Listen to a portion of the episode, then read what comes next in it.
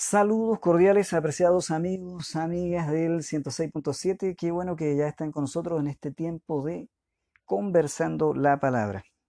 Estamos ya eh, avanzando el día de hoy al capítulo 7 del libro de Hechos de los Apóstoles. Esperamos que lo hayan leído. Son 60 versículos, pero eh, bien interesantes, bien contundentes. Si usted quiere un resumen bien, bien interesante de, de la historia de Israel, a través de los patriarcas y cómo fueron perseguidos, rechazados y cómo Dios eh, trató con ellos y transformó también todo este, este dolor y estas persecuciones y estos maltratos, los transformó en, en hechos gloriosos que quedaron ahí registrados, ¿cierto?, en el texto bíblico como acontecimientos que hasta el día de hoy Israel como nación celebra, recuerda, eh, porque son hechos prodigiosos de Dios. Bueno, Ahí tiene el capítulo 7, léalo y se va a encontrar con muchas cosas eh, bien interesantes y va también a entender tal vez algunas que no las tenía claras. Esteban en su defensa hace un muy buen resumen eh, de lo que es desde Abraham hasta el tiempo del Señor Jesucristo, ¿cierto? La historia de los patriarcas. Así que le invito para que le, le dé un vistazo a eso, está, está muy bueno. Si no lo ha leído, insisto, léalo. Pero hoy, por lo menos en este instante, eh, vamos a darle una mirada al texto bíblico, haciendo las pausas correspondientes para algunos breves comentarios, porque, insisto, son 60 versículos que eh, la verdad que en media hora es muy difícil poder eh, ahondar en cada uno de ellos. Pero a lo menos lo, lo más interesante, lo medular, queremos dejarlo medianamente establecido para que entonces les sea como base para sus propios estudios personales. El día de ayer Daniel Rocha ya nos adelantó bastante en el versículo, en el capítulo 6, los últimos versículos, se nos muestra, ¿cierto?, las graves acusaciones que hay contra eh, Esteban, que es uno de los primeros siete diáconos de, la iglesia. Fue llamado por las cualidades que ellos establecieron, debían ser hombres llenos del Espíritu Santo, de buen testimonio, de sabiduría. Así que ya con eso tenemos una, una buena parte del currículum de Esteban. Era un hombre muy, cierto, eh, sabio, tenía esta sabiduría, tenía buen testimonio y bueno, era un hombre lleno del Espíritu Santo. Ah, y lo vemos, ¿cierto?, aceptando con humildad el trabajo que le encomienda la iglesia, como es atender a las viudas de los griegos. Vamos entonces, ¿le parece? Acompáñeme a este interesante capítulo y veamos entonces lo que aquí sucede. Es aquí donde tenemos la defensa de Esteban y su martirio, Esteban está ante el concilio y les hace un recuento de la historia de la nación, como ya les dije, incluyendo una descripción de su oposición y rebelión contra Dios, hecho que no les va a gustar, ya lo va a ver usted en la medida que avanzamos. Él acusó a los miembros del concilio de haber sido los traidores y asesinos de Jesús. Eso por supuesto que engendra odio y violencia en ellos y sus corazones comienzan a, enardecer y bueno, finalmente conduce al apedreamiento de Esteban. Cuando Esteban repasa la historia de la nación, dejan claro que nunca hubo o ha habido un tiempo en que toda la nación adore a Dios, sino que siempre es un remanente el que ha mantenido esa fidelidad a Dios, pero que en realidad la nación completa nunca ha estado del todo consagrada a Dios. Vamos a ver los primeros versículos. Eh, está el discurso de Esteban. No se olvide que en, los últimos versículos del capítulo 6 se levantan las acusaciones de estos falsos testigos ante el concilio, y tienen a, Esteban ante el concilio, ante el sumo sacerdote, le hacen unas acusaciones muy graves de blasfemar contra Moisés, contra el templo, eh, bueno, y, finalmente, eh, luego de estas acusaciones, eh, en el capítulo 7, verso 1, el sumo sacerdote, escuchadas las acusaciones, valga la redundancia, hace esta pregunta. ¿Es esto así? Esteban dijo, hermanos y padres, oíd. Y no espera más tiempo, él se larga al tiro con un discurso impresionante y le dice, el Dios de la gloria se apareció a nuestro padre Abraham cuando aún estaba en Mesopotamia antes que viviera en Harán. Interesante que este hombre, eh, Esteban, trate, ¿cierto?, tan respetuosamente a quienes le están acusando, y también a aquellos que le están eh, calumniando, porque esto es una mentira, es una, una, una, calumnia, es una acusación falsa a todas luces, pero aún así él le dice, eh, hermanos y padres, hermanos y padres. Mire qué, qué respeto. Eh, Esteban, Esteban, es un, un, hombre joven, está en el rango entre los, eh, probablemente algunos lo han establecido, la verdad que yo pasé por alto ese detallito, pero es un joven que debe estar en el rango de los 20 a los 40 años de edad. Y, y claro, la mayoría en el concilio son hombres ya mayores, pero no es solo por edad que él les demuestra este respeto, sino que también reconoce, eh, cierto, a las autoridades religiosas eh, del entonces y, y bueno, les da cátedra, simplemente les da una lección de lo que es el buen trato a las personas en este caso a sus autoridades, aun cuando estaban bastante equivocados y actuando con bastante dolo, trayendo testigos falsos. Eh, ya lo dije en el capítulo anterior, está esta acusación contra Esteban. Ahora está la pregunta si la acusación que se le ha hecho es verdad o no. Por lo tanto, Esteban comienza, comienza quiero decir, una defensa notoria, poderosa, eh, con una elocuencia, cierto, tremenda. Y, entonces vamos a tratar de, de, ver un poquitito en qué, de qué versa esta, esta defensa, de qué trata, de qué habla. Pero obviamente, insisto, el tiempo no nos permite ahondar en cada uno de los versículos. Así que le daremos algunas pinceladas un poco para entender, ¿cierto?, la, la dinámica, el hilo conductor de esta, de esta defensa. Observemos que eh, el comienzo, ya lo dije, es bastante conciliador, llamándoles hermanos. Eran sus hermanos físicamente y llamó también padres a los más ancianos. Él era el más joven de ellos. Así, este joven sería el primer mártir de la iglesia. A veces uno escucha decir que en sus comienzos el cristianismo fue realmente un movimiento juvenil. Yo he leído eso, lo he escuchado. Y quizá debemos darle importancia a eso porque de verdad hay dos jóvenes, por ejemplo, que ocuparon un lugar muy prominente y están en este capítulo. Eh, Esteban, de él es nuestro relato, y Saulo de Tarso, quien más adelante se transformará en el apóstol Pablo. Y bueno, a Saulo de Tarso le conoceremos, como le digo, después bien a fondo cuando él es confrontado por Cristo mismo, después de este hecho justamente es. Y estos dos hombres juegan un papel clave en, el, e, e, en este capítulo. Pues, sí, porque se encuentran aquí, de, un lado distinto de la vereda cada uno, pero se encuentran aquí estos dos jóvenes. Así es que probablemente uno se encuentra en la escritura con muchos jóvenes a quienes Dios está usando para llevar adelante sus planes. Ahora, ¿implica eso que Dios solo trata, con jóvenes? No, sería un tremendo error eh, y desconocimiento de la escritura si yo dijera eso. Hay muchos hombres, ¿cierto?, que como este mismo Moisés que he citado aquí en el discurso, que son hombres que, si bien es cierto, y se nos presenta en su historia cuando eran jóvenes, cuando son llamados, pero después les vemos como hombres que son justamente los años y la experiencia la que le dan la sapiencia y la sabiduría, la capacidad, además de algo sumamente importante, sin lo cual no pueden hacer nada, como es el Espíritu Santo, dotándoles de esta capacidad, como insisto, para llevar adelante los distintos eh, encomiendos que Dios le hace y, bueno, estas tremendas eh, odiseas que, que logren, es por eso, porque Dios los prepara. Y preparar a un hombre, insisto, a una mujer del Señor no es algo que se hace de la mañana a la noche. Usted no, ni siquiera quienes hemos pasado por un instituto bíblico podemos decir que ya pasó por el instituto y está listo el pastor, listo el maestro, no. Eso es una parte nomás. Lo que prepara a un hombre de Dios finalmente es la relación que él tiene con el Creador, la experiencia que le van dando los años en esta misma relación y, y por ahí, después de un tiempo largo, muchas veces salen estos hombres de Dios. Pero aquí ciertamente vemos a jóvenes que están pero con una fuerza increíble sirviendo a Dios. Y otros que están entregando toda su fuerza de manera equivocada a, bueno, a, cosas que no son precisamente las buenas. Están están en la causa equivocada pero se ve también la fuerza que tienen los jóvenes. Así es que yo espero que seáis jóvenes en sintonía, que toda esa fuerza, que todo esa, ese anhelo de hacer cosas grandes lo puedan, eh, ¿cierto?, de alguna forma, eh, eh digo, guiar, ¿cierto?, eh, hacia el servicio a Dios.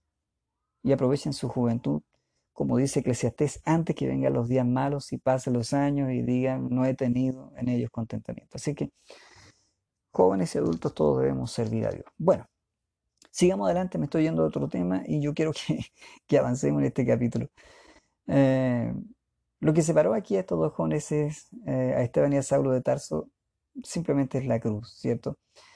Tan verdaderamente como separó a los dos ladrones que fueron crucificados con Jesús. El apóstol Pablo, Saulo antes de su conversión, sabía lo que decía cuando su primera epístola a los Corintios en el capítulo 1, por ahí por el versículo 18, dice, porque la palabra de la cruz es locura a los que se pierden, pero a los que se salvan esto es, a nosotros es poder de Dios. Y cuando Saulo vio a Esteban, él creyó que era un hombre insensato, un loco, así que por eso mismo dice que, que a los que no conocen al Señor, la palabra de la cruz es locura, porque para él en algún momento, como es lo que pasa aquí en el capítulo 7, esta palabra, las palabras de Esteban, las palabras de la cruz son una locura. Esta defensa de Esteban aquí constituyó un golpe maestro porque él hace un repaso de la historia de la nación, comenzando con Abraham. Eh, usted encontrará lo mismo en el Evangelio según San Mateo. Este libro está escrito a la nación de Israel y traza la genealogía de Jesucristo hasta Abraham. Si usted quiere ir más atrás en la genealogía de Jesucristo, tendría que ir al libro de Lucas y se va a encontrar con una genealogía que llega a Dios mismo. Bueno, aunque este, eh, en este discurso histórico encontramos la oposición y la rebelión de la nación contra Dios, siempre quedó un resto de creyentes, es decir, un remanente fiel a Dios. Y hoy ocurre lo mismo en la iglesia organizada, en la iglesia visible, la cual usted y yo podemos ver. Hoy siempre un remanente de creyentes está ahí manteniéndose, mientras que hay otros que a lo mejor son visibles y, y no necesariamente son verdaderos creyentes. Abraham fue un hombre de fe que creyó a Dios y obedeció a Dios, eh, porque por la fe, ¿cierto? Siempre uno sabe que es una persona, eh, digo, cuando alguien tiene fe en Dios, esa fe inevitablemente lo conduce a la obediencia. Y Esteban comenzó su discurso con Abraham cuando éste vivía en Mesopotamia, en el valle de los ríos del Tigris y el Éufrates, y ese fue el lugar donde se encontraba el pueblo natal de Abraham. Fue allí donde Dios le llamó eh, lea conmigo ahora el versículo 3 este, de este capítulo 7. Dice, Dios le dice a Abraham, cuando él está en Ur de los Caldeos, sal de tu tierra y de tu parentela y vete a la tierra que yo te mostraré. Dios llama entonces a Abraham a salir de su hogar porque era un lugar de idolatría y bueno, hay todo un contexto ahí por, el cual Dios lo está sacando. Entonces dice, salió de la tierra de los caldeos y habitó en Harán y de allí, cuando murió su padre, Dios lo trasladó a esta tierra en la cual vosotros habitáis ahora. No le dio herencia en ella, ni aun para asentar un pie, pero prometió dársela en posesión a él y a su descendencia después de él, aunque él aún no tenía hijo. Tremendo. ¿eh? Bueno, aquí está entonces en el versículo 4 la promesa que Dios hace a Abraham. Como ya dijimos, Esteban, está, Esteban estaba presentado, ¿cierto? Aquí, perdón, está presentando, quiero decir, un relato de la vida de Abraham y describe aquí el comienzo de la fe de Abraham. Dios le había prometido un hijo, le había prometido también una tierra, y aunque Abraham no tenía ni lo uno ni lo otro, eh, lo que sí tenía era una, una, cueva que él compró, ¿cierto? ¿Se acuerdan? Bueno, eh, aquí eh, el texto dice que él no tenía ni siquiera dónde asentar su pie. Si continuamos con los versículos 6 al 8 de este capítulo 7, leemos lo siguiente. Dios le dijo que su descendencia sería extranjera en tierra ajena y que los reducirían a servidumbre y los maltratarían. Por aquí ya comienza él con su línea cierto argumentativa. Y los maltratarían por cuatrocientos años. Pero yo juzgaré, dijo Dios, a la nación de la cual serán siervos, y después de esto saldrán y me servirán en este lugar. Le dio el pacto de la circuncisión, y así Abraham engendró a Isaac y lo circuncidó al octavo día, e Isaac a Jacob, y Jacob a los patriarcas. Esteban, bueno, prosigue, este, prosigue ahora relatando la historia desde Abraham hasta el periodo patriarcal. Habla de los hermanos de José, quienes motivados por la envidia y odio dice que vendieron a José a la esclavitud en Egipto. Luego contó cómo Dios anuló los planes de sus hermanos y usó a José para salvarlos. Y lo que tenemos aquí es realmente la interpretación, ¿cierto?, del Espíritu Santo sobre el Antiguo Testamento y eso lo hace interesante este discurso. Eso es lo que hace que esta sección sea una sección especial y bastante notable. El versículo 9 dice, eh, hasta el 16, los patriarcas movidos por envidia vendieron a José para Egipto, pero Dios estaba con él y lo libró de todas sus tribulaciones y le dio gracia y sabiduría delante del faraón. Mire, con esa frase que acabo de leer, de aquí del versículo 9, ya hay para llenarse de gozo y ver lo que Dios hace. Mire, los patriarcas, movidos por envidia, los hermanos de José, estamos hablando de ellos, vendieron a José para Egipto. Mire lo que hace Dios cuando tiene planes con una persona. Pero Dios estaba con él. ¿Sabe? Dios está con usted. Y sabe, Dios cuando está con, con, aquellos que le creen, con aquellos que confían en Él, hace cosas por esa persona que Él ama. Dice aquí, lo libró de todas sus tribulaciones. No dijo que le evitó las tribulaciones, sino que lo libró de esas tribulaciones y le dio gracia y sabiduría delante del faraón, rey de Egipto. Bueno, continúa ahí todo esto, cómo Dios transformó este mal en bendición. Ahora Esteban llega a otro periodo en la historia de la nación y les hace recordar su liberación de Egipto Dios convirtió a Moisés en el libertador y mostró que en el principio los hijos de Israel se negaron a seguir a Moisés y que Moisés tuvo dificultades con ello por todo el camino a través del desierto. Así que si usted continúa desde el versículo 17 al 21 se encuentra con ese relato. Leamos una parte. Dice, pero cuando se acercaba el tiempo de la promesa que Dios había jurado a Abraham, el pueblo creció y se multiplicó en Egipto hasta que se levantó en Egipto, en Egipto, quiero decir, otro rey que no conocía a José. E, e, ese es un paréntesis que quiero hacer. Decir que no conocía a José, eh, hay que entender más bien como que lo desconoció, como que no, no quiso saber de él. No se apegó a este relato que era conocido por todos. En Egipto, todos sabían que José era quien había Dios usado para salvarles a ellos eh, todos conocemos la historia, ¿cierto? Cuando vinieron estos siete años de escasez y él con la sapiencia que Dios le dio, les, eh, instruyó para que, y él mismo quedó a cargo de esto, para que llenara los graneros y tuvieran entonces los, los siguientes próximos siete años eh, de escasez, quiero decir, ¿cierto? Primero la abundancia, después la escasez, para que los siete años de escasez tuvieran aquella hermano, tanto así que pudieron vender y pudieron dar a otros pueblos que circuncidaban más lejanos y que, no tenían nada. Bueno, esa historia usted y yo la conocemos. Dice el, el pasaje que estamos leyendo, 17, 18.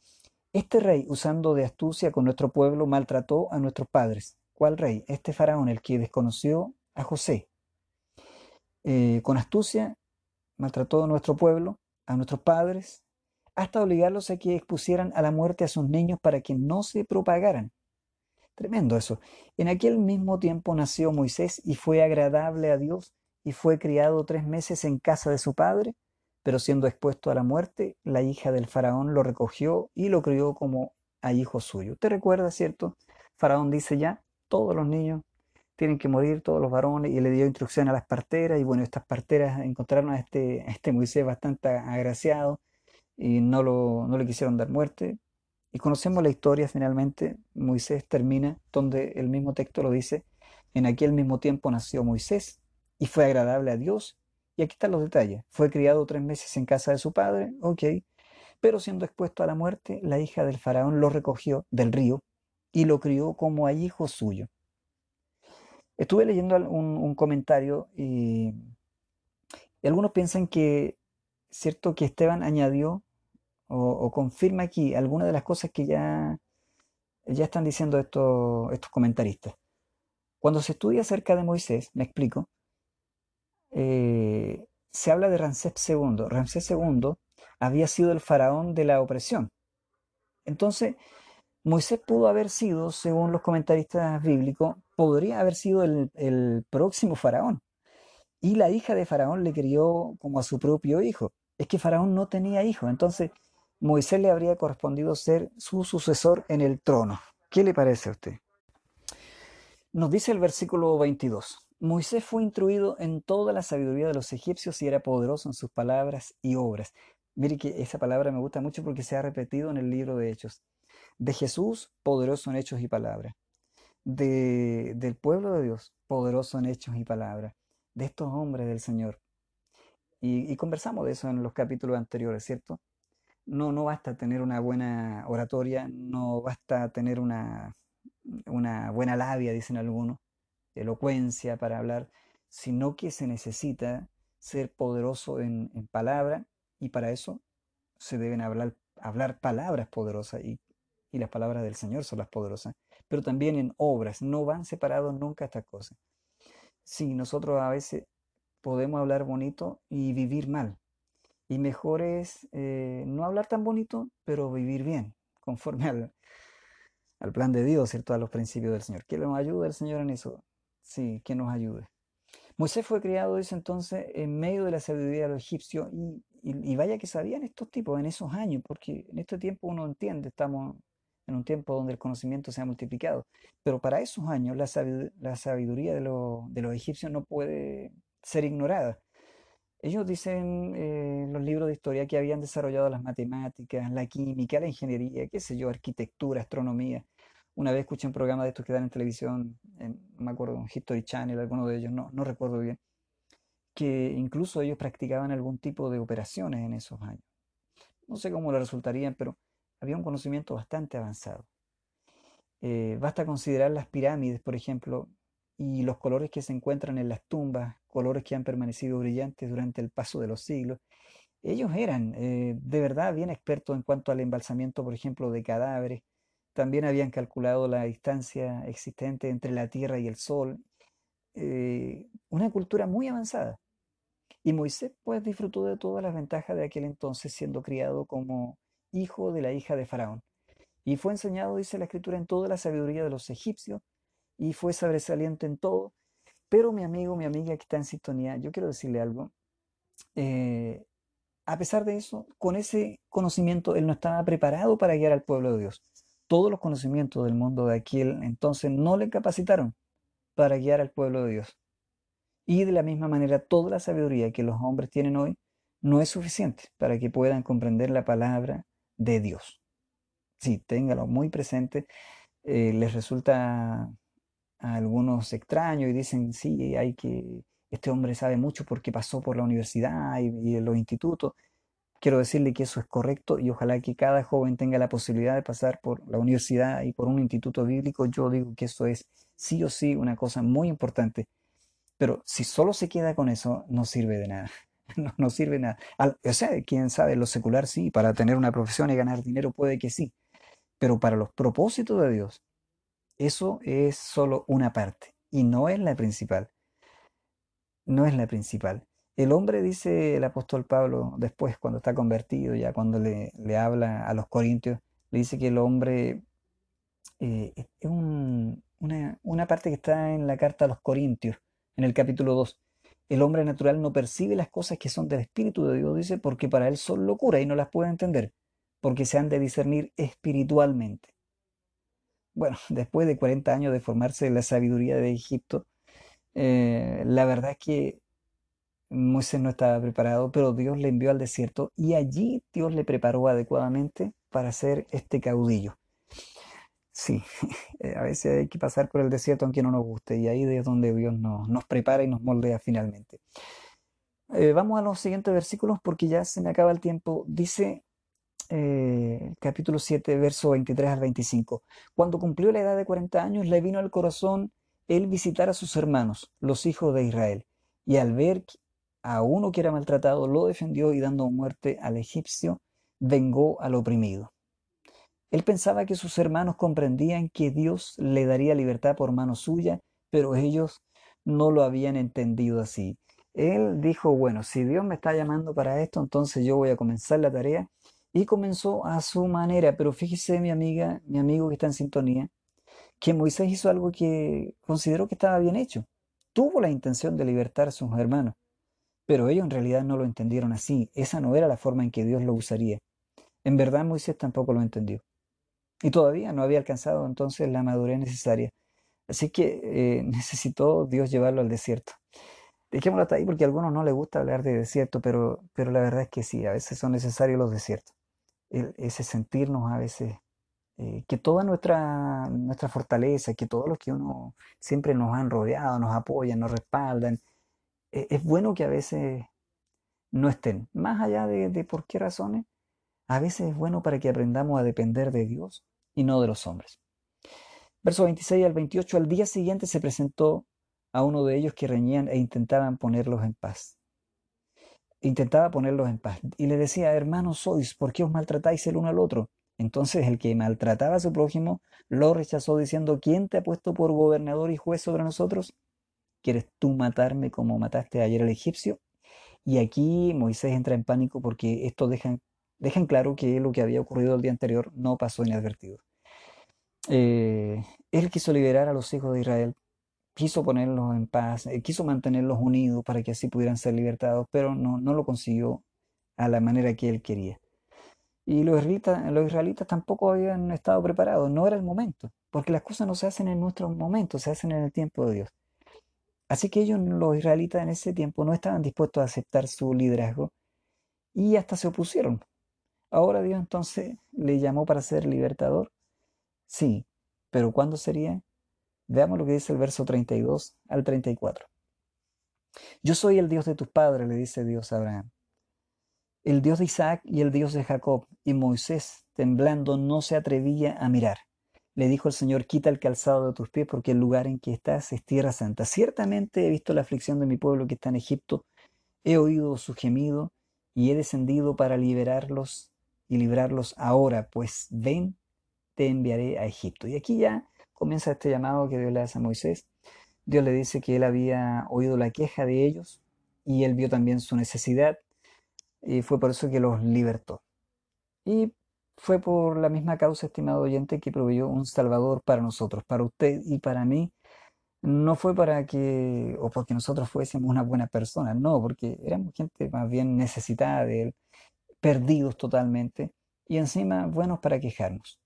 No miró aquí abajo Dios diciendo, eh, mira qué buenas personas son y, los voy a traer conmigo. No, e, ese es el tremendo amor de Dios, que siendo nosotros pecadores, Cristo murió por nosotros. Eh, ¿qué, más dice? Vamos avanzando antes que se me acabe el tiempo. A este Moisés, a quien habían rechazado diciendo, ¿quién te ha puesto por gobernante y juez? A este envió Dios como gobernante y libertador por mano del ángel que se le apareció en la zarza. Aquí hay que observar el énfasis que se pone sobre el ministerio también, ¿cierto? Eh, de los ángeles, pero eh, en la vida de la nación, ¿cierto? Ahí aparecen estos ángeles, pero vemos también que el ministerio de los ángeles fue prometido a través de toda su historia. La ley misma fue dada, dice la escritura, a Moisés por medio del ministerio de los ángeles. Sin embargo, yo no quiero hablar de los ángeles en este instante. Lo que quiero es que usted note eh, y mantenga en mente que esta es la defensa que Esteban está haciendo ante el concilio. Y él está diciendo que a este Moisés, a quien habían rechazado sus propios hermanos, y, esa palabra rechazo, téngala presente, porque Esteban les va a decir en algún momento que así como los hermanos de Moisés, así como los hermanos de José, un día lo rechazaron y lo maltrataron, ahora ustedes, sí, este concilio que me tiene aquí dando cuenta sobre acusaciones falsas, ustedes son ahora los que están maltratando al pueblo de Dios, son los que están maltratando, los que mataron a Jesús. Mire, sigamos mejor leyendo y véalo usted, descúbralo en el texto. Eh, vamos a avanzar a los versículos 40 porque el tiempo ya me alcanzó. Versículos 40. El versículo 36 y el 39 eh, habla, cierto, de cómo Dios lo sacó habiendo hecho prodigios y señales en la tierra de Egipto. Dios sacó, cierto, a su pueblo por mano de Moisés, a quien antes habían rechazado eh, nuestros padres dicen no quisieron obedecer, sino que lo desecharon y en sus corazones se volvieron a Egipto. Es decir, a pesar de que en algún momento lo reconocen como líder, ¿cierto? Y Dios lo saca con mano poderosa de Egipto, pero en el desierto nuevamente lo rechazan y nuevamente lo, lo maltratan. ¿Y qué hizo Dios? Bueno, dice que tuvo que ponerlos a dar vueltas en el desierto, una odisea que duraría solo unos cuantos días o un par de meses, eh, al final terminan siendo 40 años. ¿Por qué? Porque Dios quería que esa generación eh, con esa mentalidad de esclavo, que habían rechazado el plan de Dios, bueno, finalmente murieran ahí en el desierto y la nueva generación es la que al fin y al cabo va a tomar la tierra prometida. Pero el punto, insisto, en esta defensa de Esteban es como los propios hermanos de los patriarcas son los que le entregan, son los que le han quitado, ¿cierto?, el, el piso y los han atacado. Veamos los siguientes versículos para ya terminar. Ahora dice el versículo 40.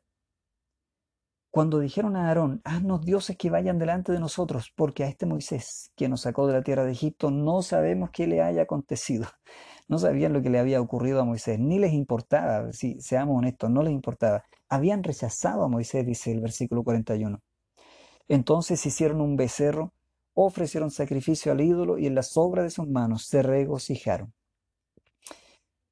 Eh, siempre hemos dicho que Israel es una nación monoteísta que sale de Egipto como un pueblo monoteísta. La verdad es que cuando estaban en Egipto, ellos aprendieron todas las costumbres de los egipcios y eran bastante paganos en sus costumbres. Eh, tanto así que cuando Dios los, eh, los saca de Egipto a través de la mano de Moisés, ellos están preguntando, bueno, ¿quién es el Dios que nos sacó de acá?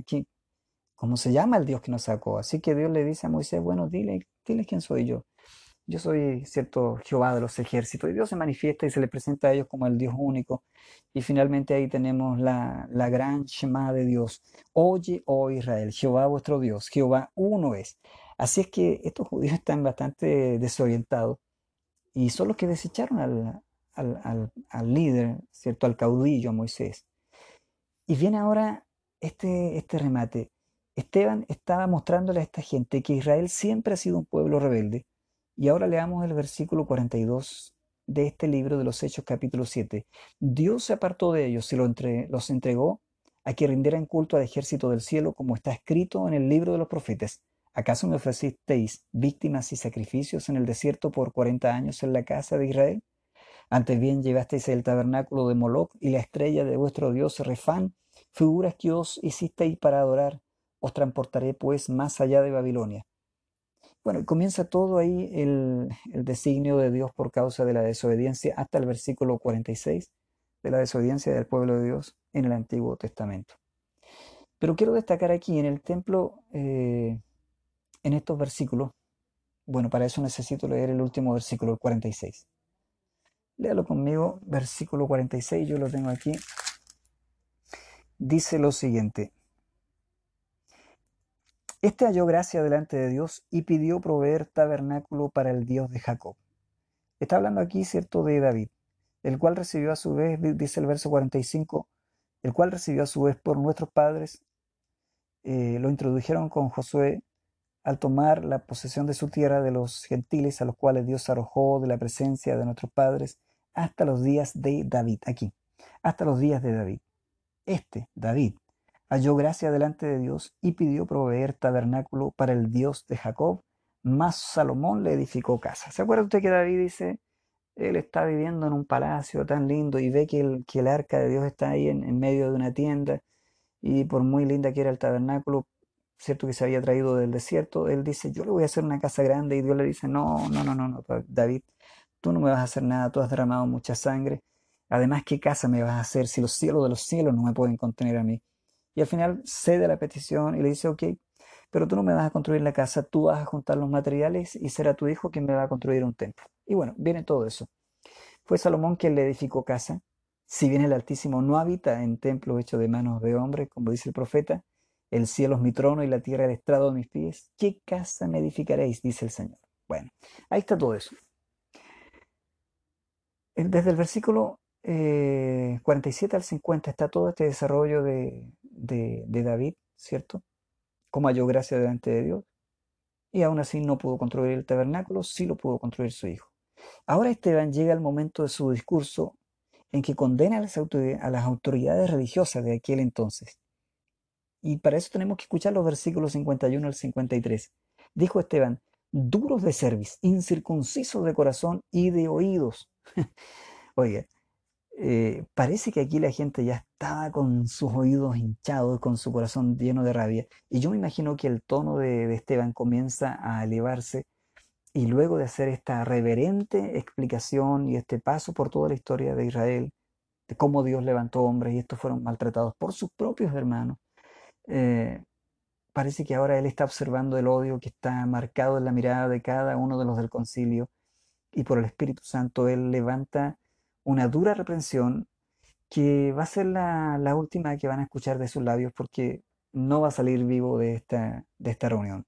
Y le dice duros de cerviz. Este duro de cerviz es un término que se usa en el, en el campo para cuando un buey no quiere ponerse el yugo. Así que le está diciendo, Ustedes no quieren que Dios, eh, ¿cierto?, vaya con ustedes llevando el yugo, llevando la carga, llevando el servicio a Dios.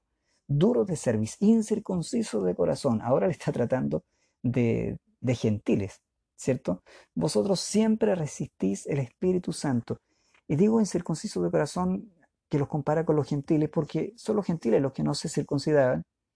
Y para los israelitas esta, esta circuncisión es señal de que ellos son pueblo de Dios. Así que si son incircuncisos, le está diciendo, ustedes no son pueblo de Dios y ustedes más bien son gente incircuncisa, son gentiles en su forma de vivir. Eh, y agrega algo más, le dice, ustedes siempre resisten al Espíritu Santo, como vuestros padres, así también vosotros. Y comienza a decirle otra vez, haciendo un resumen de todo lo que él ha dicho, ¿a cuál de los profetas no persiguieron vuestros padres y mataron a los que anunciaron de antemano la venida del justo?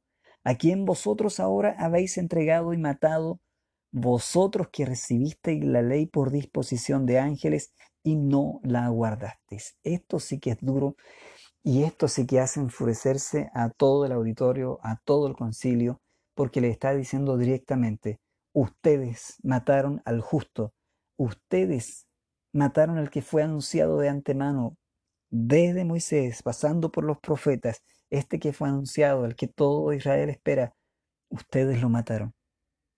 Y ustedes recibieron esa ley que anunciaba al maestro, la recibieron por disposición de ángeles y no la guardaron. Ahora físicamente estos hombres, yo creo que la cara les cambia completamente. Este fue un discurso sobresaliente porque Esteban les recordó su liberación de Egipto, Dios mismo había nombrado como libertador a Moisés y bueno, todo lo que ya hemos dicho largamente. ¿Qué pasa con, la gente? ¿Qué pasa con ellos? Dice el versículo 54 lo siguiente, oyendo estas cosas, se enfurecían en sus corazones y crujían los dientes contra él. Mi amigo, mi amiga, Esteban fue el primer mártir de la iglesia cristiana. Y también en esta sección del capítulo 7 de los Hechos se nos presentan eh, por primera vez a Saulo de Tarso que le dije al principio de la conversación.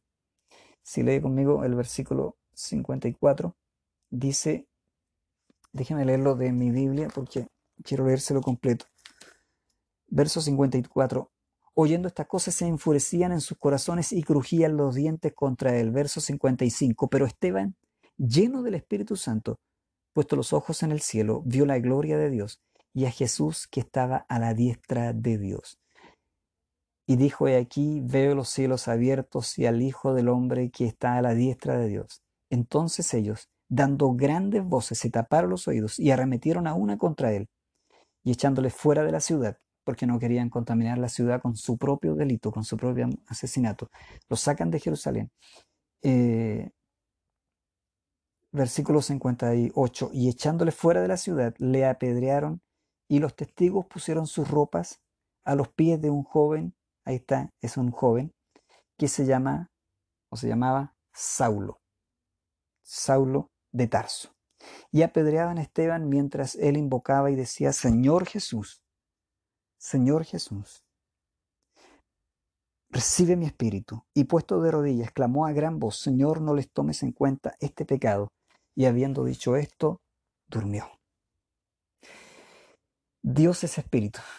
¿Cómo entonces puede tener Dios una, una, una parte con esta situación? Digo, si usted lee ahí, pero Esteban lleno del Espíritu Santo, puesto los ojos en el cielo, vio la gloria de Dios y a Jesús que estaba a la derecha de Dios. Si el Espíritu de Dios estaba llenando a Esteban, quien estaba testificando acerca de la palabra y del Creador, ¿cómo podría también ser una obra de Dios lo que están haciendo estos otros hombres que están llenos de odio y que llegaban a crujirle los dientes de odio?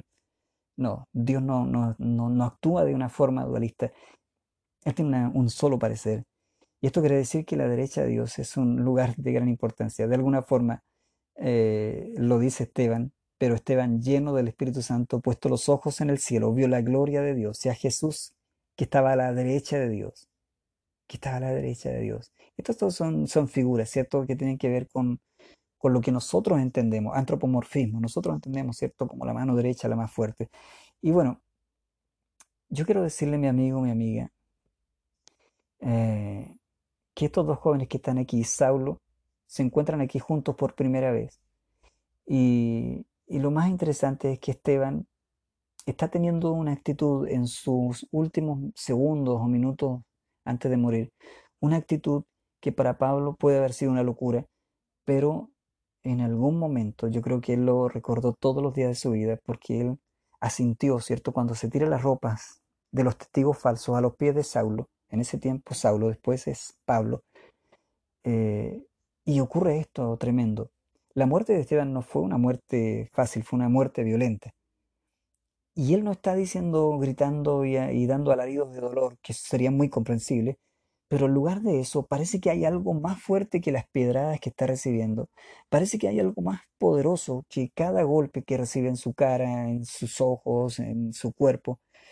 Y es algo glorioso. Él dice, veo los cielos abiertos y al Hijo del Hombre que está a la diestra de Dios. Entonces ellos, gritando, se taparon los oídos y arremetieron a una como un solo hombre. Lo echaron fuera de la ciudad y lo apedrearon. Los testigos ponen entonces la ropa a los pies de este joven que se llama Saulo. Y es interesante, ¿cierto? Bueno, para concluir, los versículos 59 y 60 dicen, mientras lo apedreaban, Esteban oraba y decía, Señor Jesús, recibe mi espíritu. Este, aunque no estuvo directamente como uno de los doce, pero aprendió del maestro. ¿Se acuerda que el Señor mientras lo crucificaban, él decía, Señor, no les tomes en cuenta, perdónales, no saben lo que hacen? Bueno, Esteban está muriendo y puesto de rodillas, clama a gran voz, Señor, no les tomes en cuenta este pecado. Habiendo dicho esto, durmió. Habiendo dicho esto, durmió. Y de esta forma concluye este tremendo capítulo, el capítulo 7 y sus 60 versículos del libro de los Hechos. Yo debo concluir y solamente invitarle a usted a reflexionar en este hecho tan glorioso, en este hecho tan notorio, ¿cierto? Como es eh, eh, la muerte de Esteban. Si Esteban durmió, ¿cierto? Debemos ver que es porque tuvo esa paz que Dios le da a los que confían en Él. En su sufrimiento, en su agonía, Él tuvo paz y tuvo la serenidad para orar por los que le estaban maltratando y para pedir a Dios misericordia. Y esta misericordia yo le aseguro que de alguna forma eh, que Él tiene para con sus eh, inquisidores, de alguna forma habrá tocado profundamente el corazón de Pablo, pero no suficientemente como para que Él se convierta. La conversión de Pablo es un acto de Dios. Y seguramente cuando usted lea el capítulo 8 junto a nuestro hermano Daniel Rocha, se va a encontrar que este hecho no, no trajo eh, una, no hizo que se compungieran los asesinos eh, no, más bien se levantó una gran persecución y de eso yo no voy a hablar, pero mañana lo, va a escuchar usted junto a Daniel. Eh, Lucas dice una gran persecución, es decir, ya habían varias persecuciones, pero esta fue una gran persecución después de la muerte de Esteban. Y es recién en el capítulo 9 que vamos a estar viendo más adelante cómo este, este Saulo, que aquí lo vemos consintiendo la muerte de este santo, luego cuando le aparece el Señor, le cae la teja, como digo yo, y se da cuenta de, de quién es Dios y que lo que él está haciendo es perseguir, ¿cierto? A Cristo mismo. Mi amigo, mi amiga, Dios le bendiga, siéntase animado, fortalecido, y cuando sienta persecución de alguna forma, sepa que Dios está con usted si usted confía en Él. Y si esa persecución es por causa de Él, con mayor razón tenga la plena confianza de que Dios le va, le va a usted a proteger, le va a respaldar. Porque Dios le dice a, a Saulo, como vamos a leer más adelante, es a mí a quien tú persigues. Mi amigo, mi amiga, Dios le bendiga. Me pasé bastantes minutos, así que eh, espero tenga paciencia y pueda disfrutar usted de una buena lectura del libro de los Hechos. Mañana con el capítulo 8 en la voz de nuestro hermano Daniel Rocha. Que Dios le bendiga. Esta ha sido nuestra conversación de la escritura del día de hoy. Un abrazo y Dios les bendiga.